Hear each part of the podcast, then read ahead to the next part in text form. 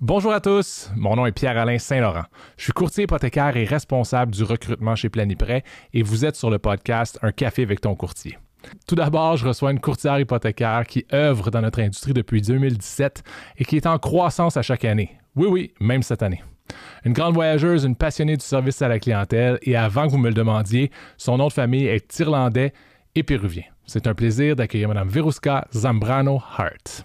Puis, par la suite, dans notre segment Parole d'expert, c'est Mme Léa Frédéric, courtière immobilière chez Century 21, qui viendra nous entretenir sur les bonnes pratiques à mettre en place pour se donner l'opportunité d'acquérir une première propriété. Bonjour Veruska. Allô, comment ça va? Ça va bien, merci beaucoup. Toi-même? Ça va bien, merci. Merci d'être à euh, mon podcast. Merci de m'inviter. Un café avec ton courtier. Yes. Euh, Est-ce que tu es une veuse de café pour de vrai?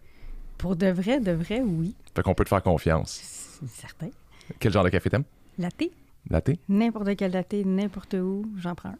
T'as-tu une place où t'aimes aller boire ton café? Ou? Euh, j'aime, euh, j'aime le prendre à la maison, principalement, le matin. Euh, mais sinon, euh, j'ai une belle petite place là, à Terrebonne, si je peux le plugger. Tu peux le là. plugger, plug. Plugger, Café du Monde, euh, que j'ai appris à connaître, qui a l'air de rien. Les gens sont super sympathiques. Puis, si je te raconte que je me viens de m'acheter une machine à café, puis je continue quand même à y aller. Fait que, clairement, ils sont, sont bons. T'aimes pas ton latte art? hein? Tu te fais pas des petits cœurs ou des choses comme ça? Pas capable. Non, ça fait pas la job. hein? Non, il y a, Ça des prend gens, le bon équipement. il y a des gens qui sont meilleurs que moi. Ouais, clairement. Là-dedans. Toi, Là-dedans. t'as d'autres talents. Oui. Génial. Euh, Dis-moi, à part le café, t'es courtière hypothécaire depuis? Depuis six ans, euh, au mois de mars. Félicitations. Merci. T'aimes encore ça? J'adore ça. Je Ah, pense que j'aime ça de plus en plus. Puis pourquoi t'aimes ça? Pourquoi t'es devenu courtière hypothécaire? Euh, je suis devenue courtier. euh, en fait, si je te raconte un peu la base de pourquoi je suis devenue courtier, c'est euh, j'ai fait mes débuts à la banque. Puis je suis devenue conseillère financière slash banquier. Puis j'ai rapidement, euh, je me suis trouvée comme une petite passion ou un plaisir à faire du crédit. Puis le monde me disait, ben, pourquoi tu fais du crédit? Puis si, on- je fais un...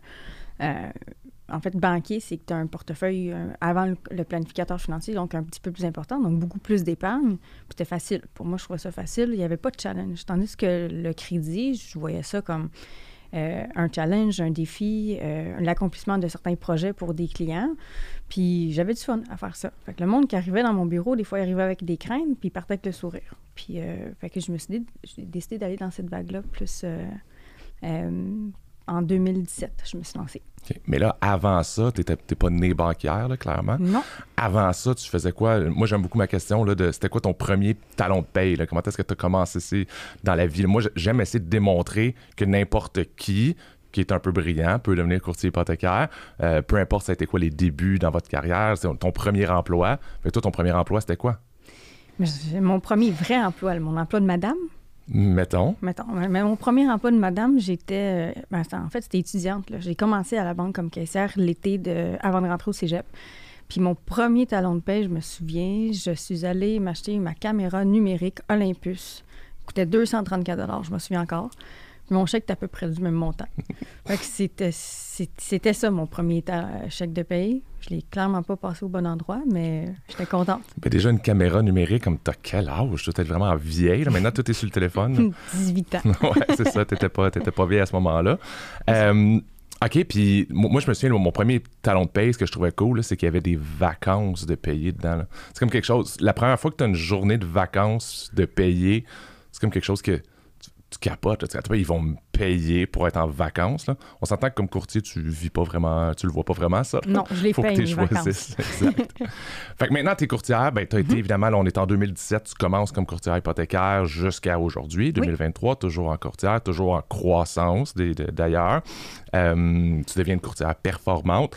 Qu'est-ce qui fait que tu te lèves le matin? Qu'est-ce qui te donne envie de travailler? Qu'est-ce qui te motive, dans le dans le métier de courtier hypothécaire? Ben, c'est sûr que la flexibilité qu'on a, je me lève à tous les matins, je fais mon, mon gym, je prends mon café, bien sûr, puis euh, j'embarque dans ma journée. Puis ce qui est le fun du métier de courtier, c'est que jamais la même journée. C'est des journées des fois un peu plus challengeantes, un peu plus tranquilles. Puis le fait que euh, peut travailler partout. Euh, je parlais de, la maison, j'ai un bureau maintenant. Je travaillais dans les cafés. Pendant la pandémie, je me suis installé un bureau à la maison. Euh, c'est- je me lève, puis je le sais, je vais avoir une bonne journée malgré tout. Je ne sais pas toujours comment ça va se passer, mais je sais qu'elle va terminer, puis je vais avoir fait quelque chose de bien. C'est ce que, c'est ce que j'aime de, de, mon travail, en fait, au niveau de personnel de la flexibilité. Sinon, mais à part, euh, tu sais, si on va euh, en, en, lien avec le, le, le, plaisir, mais c'est aussi la réalisation de projets. Il y a des gens qui nous mettent leur plus gros projet de leur vie entre nos mains. Puis on a ça à faire, on a ça à créer, on a ça à aboutir. Puis ça, c'est un, c'est quelque chose qui motive beaucoup. Euh, je trouve que les gens nous mettent quelque chose de gros là, entre, entre les mains, euh, comme, euh, qu'ils nous fassent confiance pour ça, je trouve, je trouve ça un honneur. Donc, euh, j'ai pas le choix de me lever le matin positif puis dire, ben aujourd'hui, je défonce des portes, puis je crée, euh, je crée le bonheur de quelqu'un. C'est carrément ça. Okay. Tu as parlé d'avoir un bureau. Je oui. pense que dans le courtage hypothécaire, dans les courtiers hypothécaires que je connais, c'est de moins en moins fréquent. La pandémie, évidemment, mm -hmm. a mis un gros euh, coup de hache là-dedans. Euh, as aussi un bureau à la maison. Fait que comment est-ce que tu euh, choisis ou pourquoi tu as choisi d'avoir un bureau? En fait, j'ai plus de bureau à la maison. Les circonstances de la vie ont fait que j'ai vendu ma propriété euh, au mois de février dernier, puis j'ai dû me recycler. Moi, ça faisait trois ans que j'étais bien installée, bureau à la maison, pandémie oblige, euh, puis je serais restée là tout euh, le restant de ma carrière, s'il aurait fallu. Puis ça m'a donné un peu le, coup de pied au derrière qu'il fallait pour sortir de ma zone de confort. Puis je dit, ben, c'est le temps d'aller s'en chercher un bureau. Pendant que tout le monde reste à la maison, moi, je vais aller m'en chercher un. Puis c'est un des, des, des, plus beaux moves que j'ai fait depuis très longtemps. Parce que, ben, d'un, on sort de la maison, on voit, on voit des, des, nouveaux visages, on voit des, on rencontre de nouveaux professionnels. Fait que, non, c'est, euh, c'est vraiment quelque chose que je suis contente d'avoir fait. Je... C'est vraiment une séparation physique et mentale, oui. dans le fond, de pouvoir séparer j'ai mon temps à la maison, j'ai mon temps au bureau. Exact. Euh, évidemment, je suis convaincu que ça t'arrive de travailler de la maison quand même, mais au moins, tu es capable de dire ben, j'ai laissé le bureau au bureau, parce que c'est pas pour rencontrer des clients là, que tu as ton bureau. Non, pas du tout. C'est vraiment pour avoir un environnement de travail différent, agréable, puis de côtoyer aussi des humains, puisqu'on en, on en, on parle à des humains tous les jours, mais on n'en côtoie pas tant que ça. Mhm. Fait que euh, oui, c'est vraiment pour carrément sortir de, de, du cadre que j'avais pendant trois ans. Puis je, je suis confortable. Je, je, me sens, quand je rentre dans mon bureau, je me sens bien. Je me sens, je me sens comme à la maison. Puis tu vois d'autres professionnels, comme oui. tu le disais tantôt, qui doivent d'une certaine façon t'inspirer que ce soit à gauche ou à droite, là, euh, je veux dire positivement ou négativement. Des fois, tu peux en voir que tu dis, moi, je veux pas faire comme eux, mais il doit y en avoir des fois que tu dis, ah, ben ça, je, il est pas courtier hypothécaire, cette personne-là, mais je peux peut-être emprunter de ses pratiques pour développer ma business ou quelque chose comme ça. Bien, absolument, parce que on a tous des professionnels de tous les domaines, euh, même des domaines que je connaissais pas. Euh, des gens qui viennent de un peu partout au Québec, puis euh, qui ont des stratégies ou des histoires différentes. Donc, oui, puis on c'est un bureau de coworking avec des bureaux fermés, mais qu'on on se côtoie euh, à l'îlot. À l'îlot. Puis euh, on, on, on, se partage aussi nos, nos, dernières années, comment ça a été, l'acquisition de clientèle et tout ça, même s'ils ne sont pas courtiers, même si je ne suis pas euh, la personne qui fait les docks de ventilation, parce qu'il y en a là-dedans, qui c'est complètement hors de mon, de mon champ d'expertise puis de mes connaissances, bien, il, il va m'apprendre quelque chose. Ce, cette personne-là va m'apprendre quelque chose sur sa façon de travailler, pourquoi il a voulu aussi rentrer dans le bureau. Donc oui, je ça change, ça change vraiment le, la dynamique aussi d'une journée de travail. Ça peut te faire une espèce de par la force des choses, là, les courtiers vont souvent vous chercher à se joindre à un BNI ou à des réseaux de rencontres mm -hmm. euh, professionnels quelconques. Toi, tu l'as à tous les lundis, mardis, mercredi matin, jeudi matin, vendredi matin. Tu es, toujours en train de les rencontrer. Exact, exact. Cool. Euh, J'ai envie d'aller sur un terrain qui est peut-être un peu glissant. Euh, tu me diras. Là, si je suis inacceptable, tu, tu me remets à ma place. Je, sais, chaud, ça, je sais que tu es capable fondu. de le faire. Euh, tu es une femme, j'ai cru remarquer. Tu es une femme en finance, dans le courtage hypothécaire. Tu n'es pas, pas, une rareté. Il y en a beaucoup, il y en mm -hmm. a de plus en plus. Mais vous restez une minorité. Est-ce que ça l'a joué dans ton dans ta progression de carrière, dans ton développement? As-tu euh, ressenti, euh, que ce soit positif ou négatif, euh, des, des, des, des, tendances par rapport à ça? Ou pas tant? Absolument pas. Pas en tant que courtier. Quand j'étais dans le domaine bancaire, on le voyait qu'il y avait une réticence. Autant au niveau des clients, qui ont été servis pendant des années par des hommes. Puis là, du jour au lendemain, tu as Verouchka, euh, quand même assez jeune, qui arrive comme banquier. Puis, bon, l'âge fait une chose, mais la, la, personne devant aussi. Puis je voyais beaucoup de réticence euh, au, au, niveau aussi des, de, de, des patrons. Tu, tu, voyais qu'il y avait une distinction. Euh, quand j'arrivais dans le courtage, aucune distinction. Surtout euh, la firme qui prône le partage, puis l'harmonie entre courtiers. J'ai jamais, jamais, jamais senti que j'avais pas ma place ou j'avais moins de place que quelqu'un d'autre. Au contraire, je crois que ça fait un vent de fraîcheur, je trouve.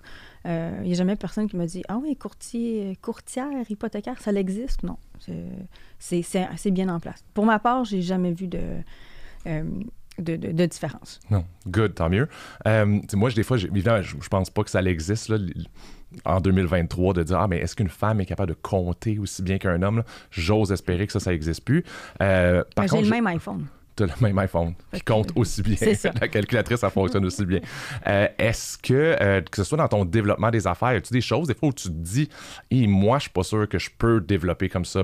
J'ai eu des fois des, euh, des courtières, vraiment, chez Planiprêt, qui m'ont posé des questions de dire, est-ce que je devrais aller dans ce sens-là, que ce soit sur mon réseau, voyons, mon Facebook, mon Instagram ou quelque chose comme ça. Euh, je suis un peu timide. Devrais-tu pas mettre ces images-là? Devrais-tu pas mettre ces photos-là? Est-ce que toi, tu as eu un frein, tu posé la question? Parce qu'évidemment, tout le monde veut se vendre en étant une personne compétente. Personne veut, mhm. veut se vendre en étant ben, c'est parce que je suis une fille que tu devrais faire affaire avec moi. En même temps, on s'entend qu'il y a bien des compagnies qui s'ils vont vendre sur l'image, ils vont vendre sur l'image. Puis euh, l'important, c'est de vendre. L'important, c'est d'être vu. Euh, As-tu déjà eu ce frein-là ou cette question-là ou ce questionnement carrément? Mais ben, non. Au contraire, plus tu parles de réseaux sociaux, les photos. Euh, je suis quelqu'un de très humain. déjà, en partant, quand je rencontre quelqu'un ou du moins quand je parle au téléphone, c'est on se tutoie, puis on va être des amis dès maintenant. Donc, je, me comporte aussi comme ça sur les réseaux sociaux. C'est sûr, je ne mets pas tout, euh, mais euh, je veux que les gens qui, qui, me voient comme courtier hypothécaire sur les réseaux sociaux disent OK, elle est cool. Elle, elle, elle je, la, je, je, je sens qu'elle est comme moi. Elle ne pas, elle fait pas trop. Euh, donc, je reste beaucoup moi-même, puis je partage beaucoup souvent mes voyages, euh, euh, mes activités. Donc, je veux que les gens se connectent à moi. Donc, quelqu'un qui, qui va, encore une fois, qui va me voir, va dire, ben, il va peut-être trouver un, point de, un point commun avec moi. Euh, fait que non, je, je me suis pas restreint à mettre certaines choses. Je me limite parce que, bon, pour moi, il n'y a pas tout qui va sur les réseaux sociaux. Mais euh, tout le monde le sait que j'ai un petit chien, puis mon petit chien, c'est mon partenaire d'affaires. Fait que euh, j'ai déjà des clients qui m'ont dit Ah, t'es-tu avec ton chien quand Parce qu'ils l'ont vu qu'ils travaillent avec moi. Fait que, je me connecte comme ça aux gens. Fait, fait que t'ouvres. tu sais, c'est correct, je pense qu'en tant que courtier, t'es travailleur autonome. Puis chez Planipré, on, en parle souvent de ça. Là, de Gilles en parle souvent, Gilles Bouillon, mm-hmm. euh, fondateur de, et président chez Planipré, va souvent en parler de c'est vous le produit, là, euh, ce que vous vendez. Puis même, on n'aime pas ça le terme vendre parce qu'on aime mieux dire conseiller. Mais ce qu'on vend, c'est nous-mêmes. Fait de, d'essayer de, séparer ça complètement, je pense que ce serait difficile ou une erreur, mais d'être capable de le vendre, d'être capable d'être soi-même, je pense que c'est un, euh, une force que le courtier hypothécaire peut faire, alors que quelqu'un qui travaillerait chez une banque ne peut pas vraiment faire ça, il ne peut pas se vendre lui-même, il va vendre la marque de son, euh, de son institution financière. Exact. Puis c'est ça, quelqu'un qui, qui, me rencontre ne verra pas de distinction entre le courtier puis Verouchka, la fille qui aime prendre un café. Euh, donc c'est la même personne. Ouais. Fait qu'on a parlé tantôt que tu avais commencé dans euh, une banque, euh, puis tu as décidé de devenir courtier. Fait que pour, tu oui, tu le crédit, euh, mais ça prend quand même peut-être un trigger. Qu'est-ce qui t'a poussé à dire, ouais, moi, le fonds de pension, je n'ai pas besoin de ça. J'aime mieux devenir travailleur autonome puis être sous mon propre nom pour, pour le faire, ce fameux crédit-là? Bien, j'avais, j'avais quand même déjà 10 ans de banque, puis moi, les madames, je dis bien les madames, là, ils me disaient, mais non, fais pas ça, ton fonds de pension, tu sais, là. dit, non, je, vais me le recréer, je, je vais vivre de ce que j'ai envie de faire dans ma vie. Puis, je suis arrivée à un point euh, à la banque que j'avais fait le tour, je pense. Je, je, voyais plus de, j'avais plus de challenge, j'avais plus euh, d'ambition plus haute que, d'être banquier euh, à ma petite succursale dans mon bureau. Puis, euh, j'ai décidé d'être démarcheur hypothécaire, démarcheur qui est vraiment juste pour l'institution financière. Puis, euh, ben, pour une question de, ressources humaines, ils ont refusé mon, euh, le, poste que, que, je voulais que, que je voulais, que je convoitais. j'ai fait, bon, mais il n'y a pas de problème. Puis j'avais, j'avais déjà des amis dans le domaine. J'avais déjà rencontré euh, Danny, qui euh, aujourd'hui est toujours mon directeur, qu'on fait l'équipe ensemble euh, depuis six ans. Euh, Danny Giroux. Danny Giroux. Pour, pas dire son nom de famille. bonjour, Danny Giroux. donc, que j'ai rencontré, je l'avais rencontré, puis je suis carrément allée le voir un mois de février. Je suis allée voir dans son bureau à Laval. J'ai dit, Danny, je vais travailler avec toi. Je veux travailler avec toi. Il m'a dit, OK. Que deux semaines plus tard, j'ai quitté la banque. J'ai travaillé pour Danny J'étais, euh, en fait, j'étais engagée comme adjointe, mais pas, euh, pas, euh, pas juste quelqu'un qui tape les courriels ou qui, qui envoie des lettres, puis ça, c'est sans, sans préjuration. J'ai vraiment rencontré mon mentor, la personne qui me montrait, montrerait mon métier. fait que j'ai fait mon cours entre-temps. puis au mois d'août 2007, officiellement, j'ai eu ma licence, puis j'avais déjà un bon bagage derrière moi, une bonne personne, un excellent courtier qui venait de m'apprendre les, les, les, ficelles du métier. Fait que j'ai, j'ai commencé comme ça. Fait que là, tu commences, c'est en 2017, aujourd'hui, c'est en 2023. Évidemment, tu as pris du galon, tu as pris de l'expérience, tu as desservi des centaines, des milliers, des milliers de clients. tu dois frôler le millier, certains. On est dans le mille. Ouais, c'est ça. Et euh, c'est quoi qui, qui, t'appelle encore? Qu'est-ce que t'aimes? C'est quoi ton, euh, ton produit préféré? C'est quoi ton, ton, ton action favorite à faire avec tes clients? Le rappeler pour dire que c'est accepté. Ah ça, c'est le fun. Euh, mais euh, tout, le, tout le processus de.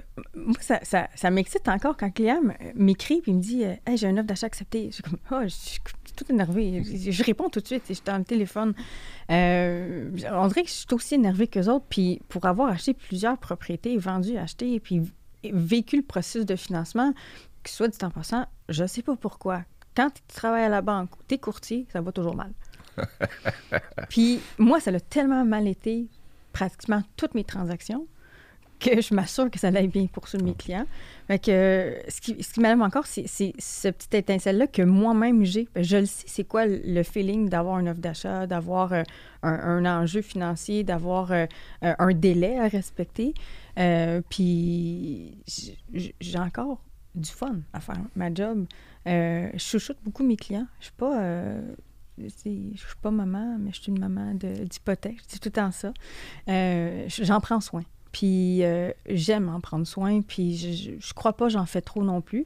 Puis, tu sais, mon produit chouchou, c'est sûr, j'aime beaucoup les, premiers acheteurs. J'aime, ça me dérange pas de répéter, répéter, répéter. Je peux faire trois, quatre rencontres de premiers acheteurs dans une journée. Je, je suis pas curée à la fin. J'aime ça parce que c'est des yeux brillants, beaucoup de points d'interrogation, mais des yeux brillants, puis du monde content. Hey, t'es-tu content? Je suis en train de te dire, t'es es qualifié pour acheter ta propriété. Donc là, ils partent heureux. C'est ce sentiment-là que tu viens de donner à quelqu'un. Puis, euh, mais dans, dans, les produits chouchou, en fait, c'est de faire connaître des produits différents. Mais ben, c'est ça, si on tombe en mode éducation un tout mhm. petit peu pour les gens euh, qui nous écoutent, euh, il y a des produits que nous, on connaît en tant que courtier hypothécaire, qu'on côtoie, qu'on utilise mhm. euh, au quotidien. Euh, évidemment, on est in the know, on, est en arrière, on, les voit passer, on voit les, les, prêteurs nous font des présentations pour qu'on les connaisse, etc. Euh, mais ces présentations-là sont très rarement faites au commun des mortels. Je sais pas si je suis en train de dire que je suis pas un commun des mortels, moi, mais au, à, monsieur et madame tout le monde. Euh, donc, tu aurais quelque chose que tu dirais, hey, ça, il faut que vous connaissiez ça. Tout le monde devrait connaître ça. Tout le monde devrait pas nécessairement savoir comment appliquer pour, pas nécessairement savoir comment l'optimiser, mais au moins savoir que ça existe. Bien, les marges de crédit, marge de crédit hypothécaire. Souvent, je demande aux clients, bon, pas, en tant que premier acheteur avec le, fameux 5% on n'est pas rendu là, mais pareil, je leur, je leur dis que euh, d'un, sont pognés avec moi pendant 25 ans. Fait qu'on va y arriver à la marge, mais euh, tous ceux qui renouvellent ou euh, du moins le produit marge de crédit, pour moi, je pense que c'est un des produits qui est le plus méconnu. souvent, je leur dis Avez-vous une marge de crédit hypothécaire? Ils me disent oui. Je, je regardé le registre foncier, t'en as pas. ils, se mêlent, ils se mêlent beaucoup avec une marge de crédit personnel.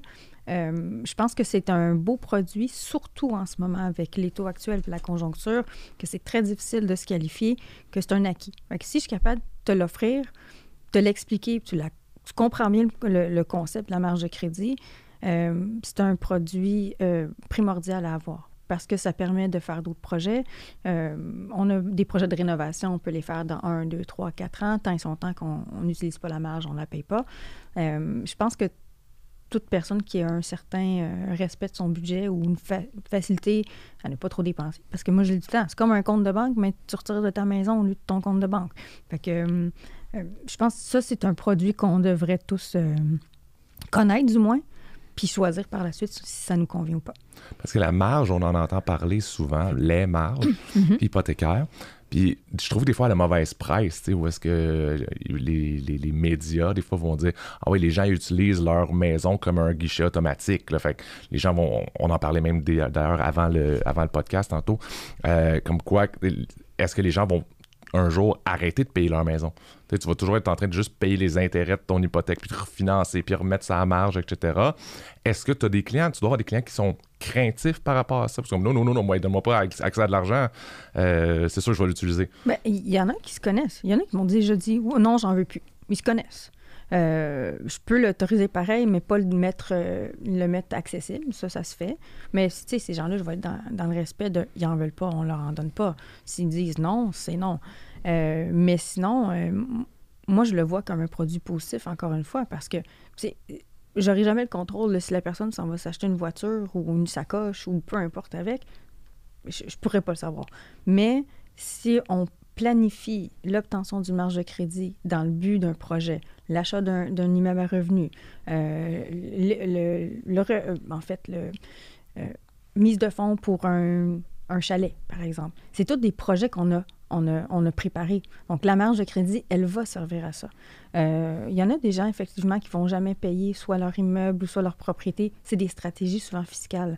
donc, je pense que ça peut... C'est pas nécessairement pour monsieur, madame, tout le monde. C'est accessible à monsieur, madame, tout le monde.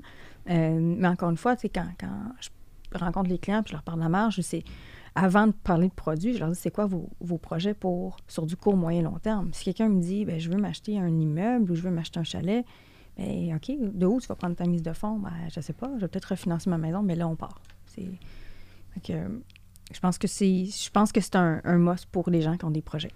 Oui, puis tu sais, on parle de, de projets, puis on, avec un, petit euh, sourire dans, au coin de la bouche, on va dire Ah ouais, il faut que tu achètes une voiture, il va mettre ça sur marge. Il faut que tu achètes une sacoche, il va mettre ça sur Mais des fois, il faut s'acheter une voiture. Puis mm-hmm. des fois, ça prend une nouvelle sacoche.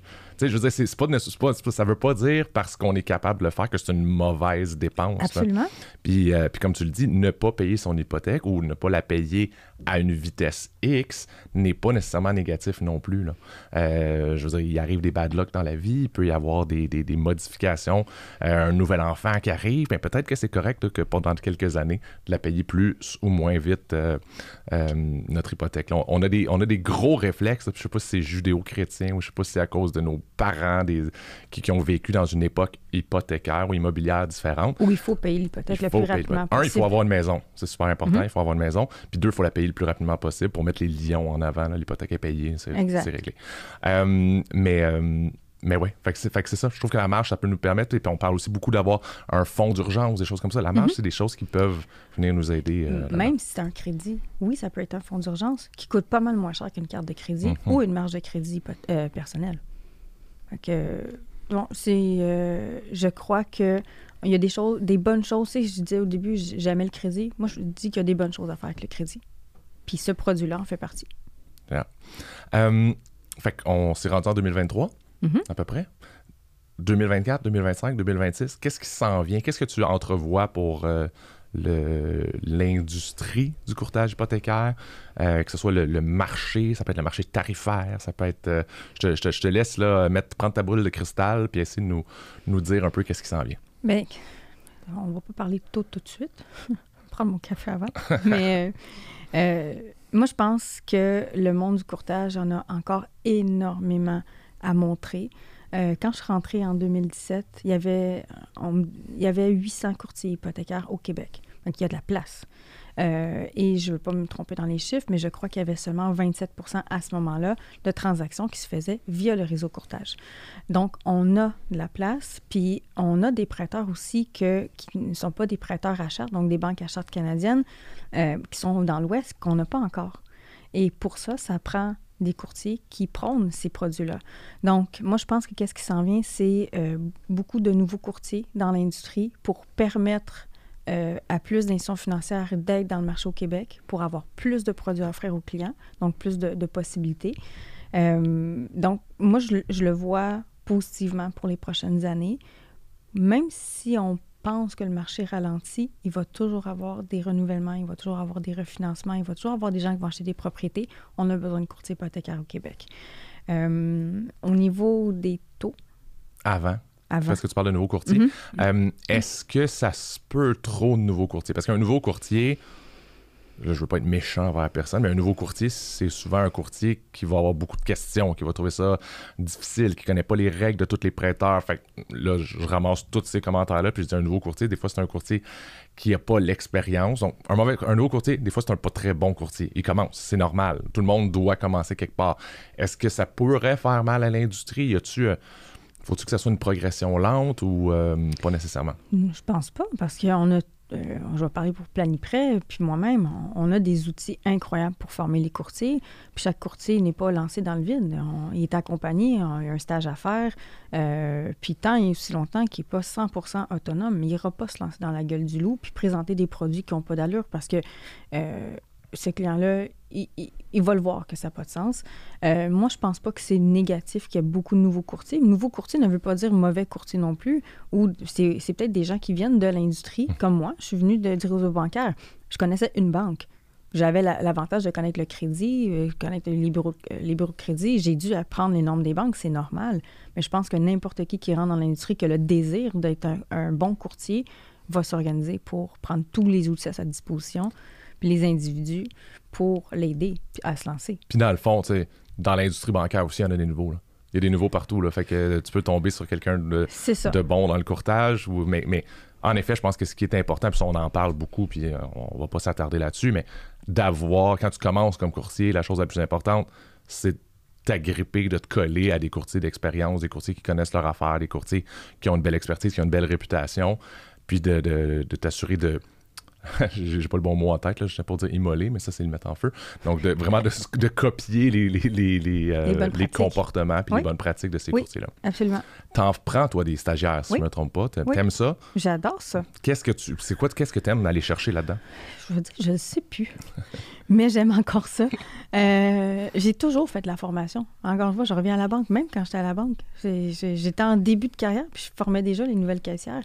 Euh, c'est un, encore une fois, c'est un autre challenge. Euh, puis c'est, j'aime ça parce que, en même temps, si la personne à côté de moi, elle est positive, puis elle a le désir d'être un courtier performant, un bon courtier, c'est le fun de travailler avec du monde positif.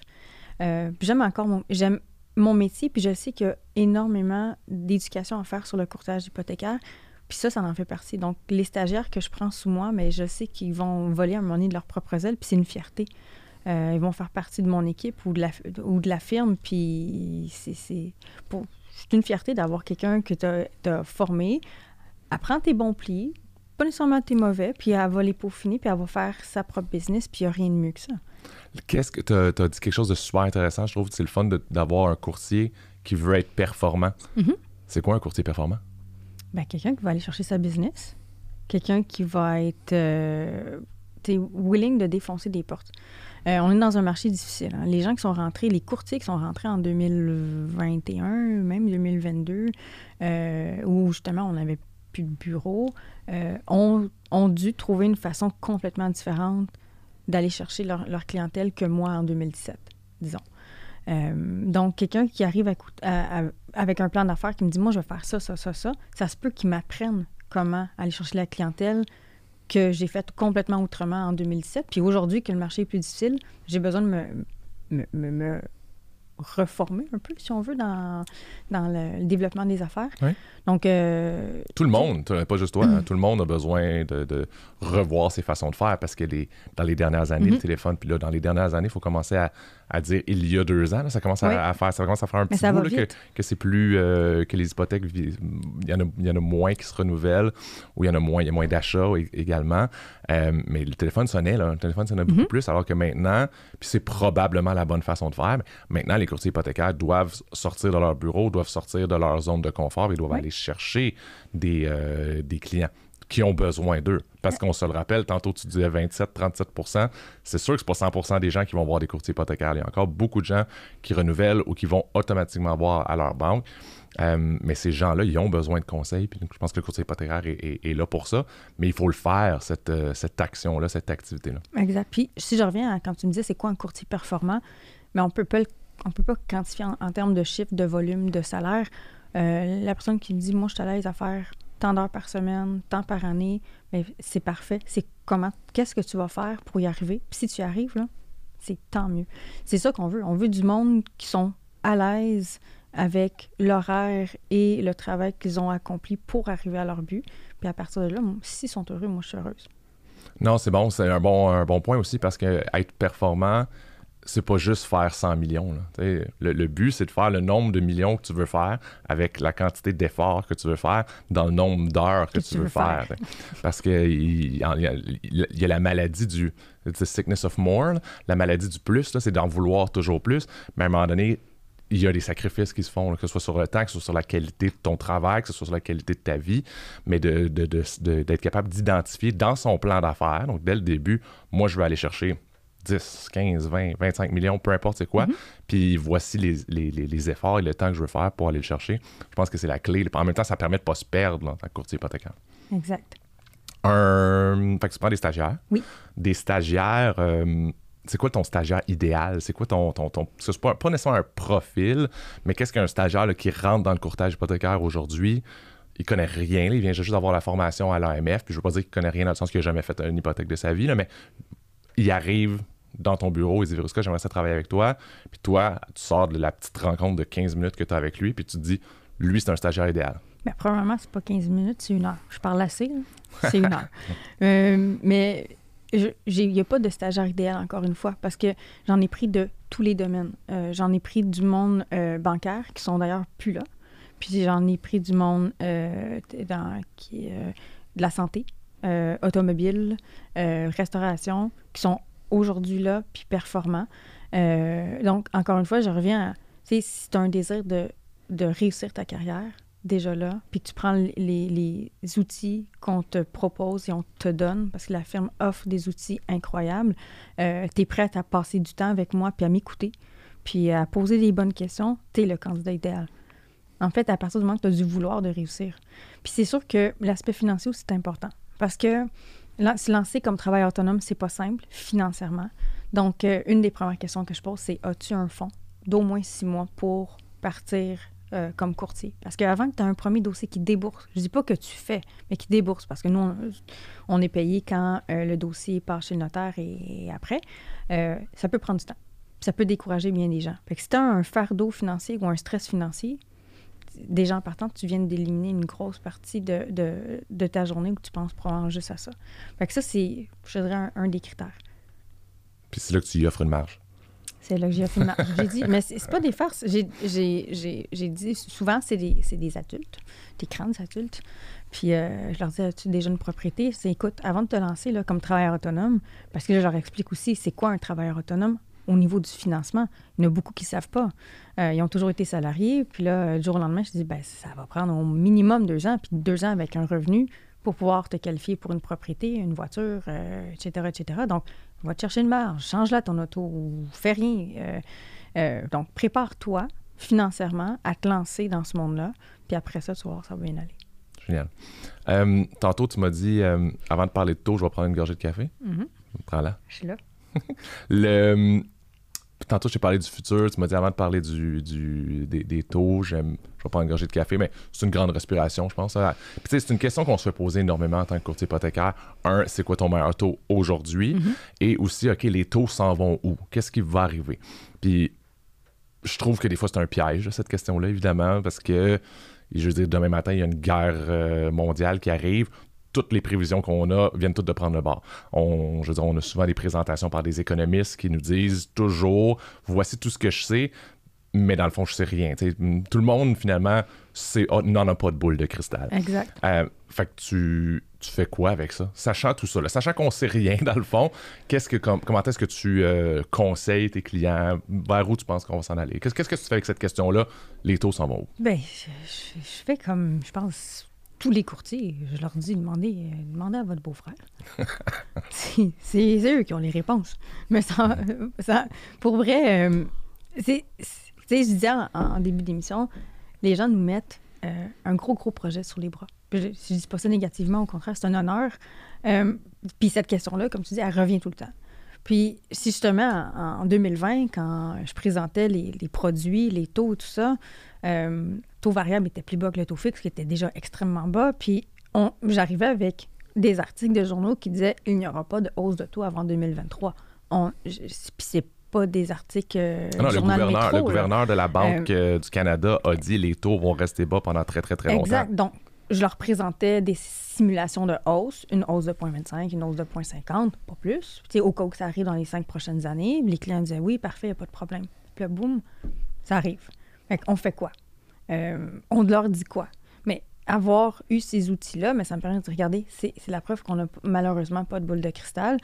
Et j'ai heureusement, jusqu'à présent, avec toutes les hausses qu'il y a eu, seulement deux clients qui m'ont appelé, pas parce qu'ils étaient pas satisfaits, mais parce que bon, il y avait des craintes, puis ils voulaient juste savoir qu'est-ce qu'on fait maintenant. Puis les recommandations ont été faites, les changements s'il y a eu lieu ont été faits. Euh, donc, on se fie vraiment beaucoup, justement, à ce que disaient les économistes, ce qu'ils nous disent pour transmettre l'information à nos clients. Euh, puis même pour nous-mêmes, on, est, la plupart des courtiers, on est propriétaires aussi, on, a suivi la même vague. On peut pas dire qu'on se trompe, parce qu'on on fait nos recommandations en fonction de ce que les clients demandent, euh, pensent. Euh, puis au final, c'est eux qui décident. Hein. Euh, j'ai pas fait euh, cinq simulations de taux variables. J'en ai mis euh, taux fixe, taux variable, 5 ans, 2 ans, 3 ans. Puis en expliquant chacun des produits. Fait que si on revient à aujourd'hui, ou est-ce- qu'est-ce qui arrive avec les taux? Ben, moi, personnellement, sans aucune expertise fiscale ou économiste, ben, moi, je crois que ça va prendre un petit bout avant que ça baisse. Probablement, euh, là, on est en juin, donc peut-être baisse de taux fixe, peut-être fin d'ici la fin de l'année, mais ce ne sera pas énorme. Puis le taux variable, probablement d'ici 2024, mi-2024, donc un an. Euh, J'espère, je, l'espère, mais en même temps, ça ne met pas un frein à un projet pour quelqu'un nécessairement. Euh, quelqu'un qui est en mode achat, on va le qualifier avec les taux d'aujourd'hui. Il les connaissait pas, les taux de 2020. Puis c'est le paiement d'aujourd'hui avec le- le- les moyens d'aujourd'hui.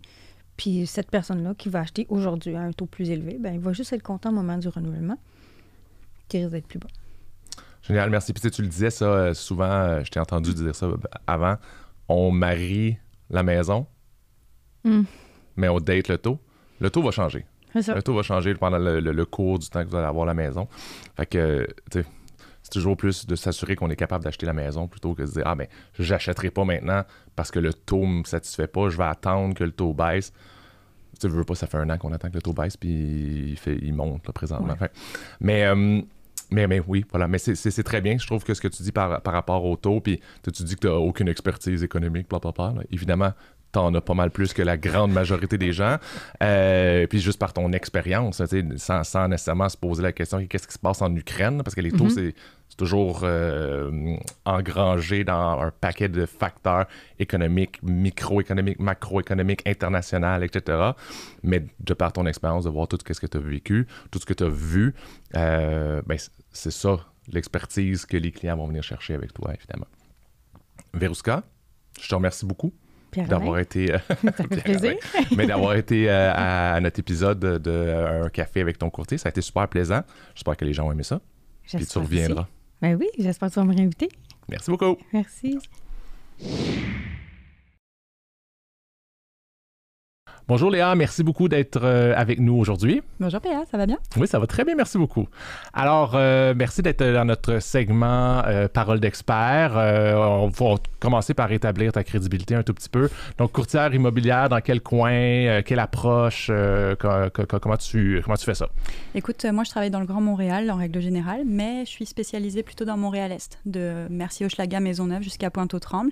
Et je suis épinglée à Tétroville, qui est en toute objectivité le meilleur quartier de Montréal. Euh, c'est là où je réside et c'est là où je travaille en, en- en majorité.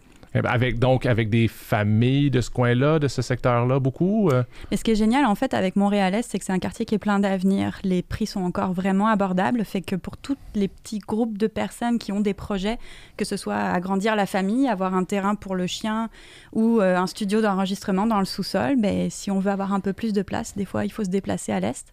Fait que j'ai énormément, je dirais à 80% de mes clients, c'est des premiers acheteurs qui arrivent vers moi avec euh, des paillettes dans les yeux, des nouveaux projets. Et donc, ben, l'Est se prête vraiment à ce type de clientèle de premiers acheteurs. Donc, je suis, euh, je suis choyée. Pour moi, l'avenir est vraiment à l'Est. Génial. Puis je perçois un subtil accent.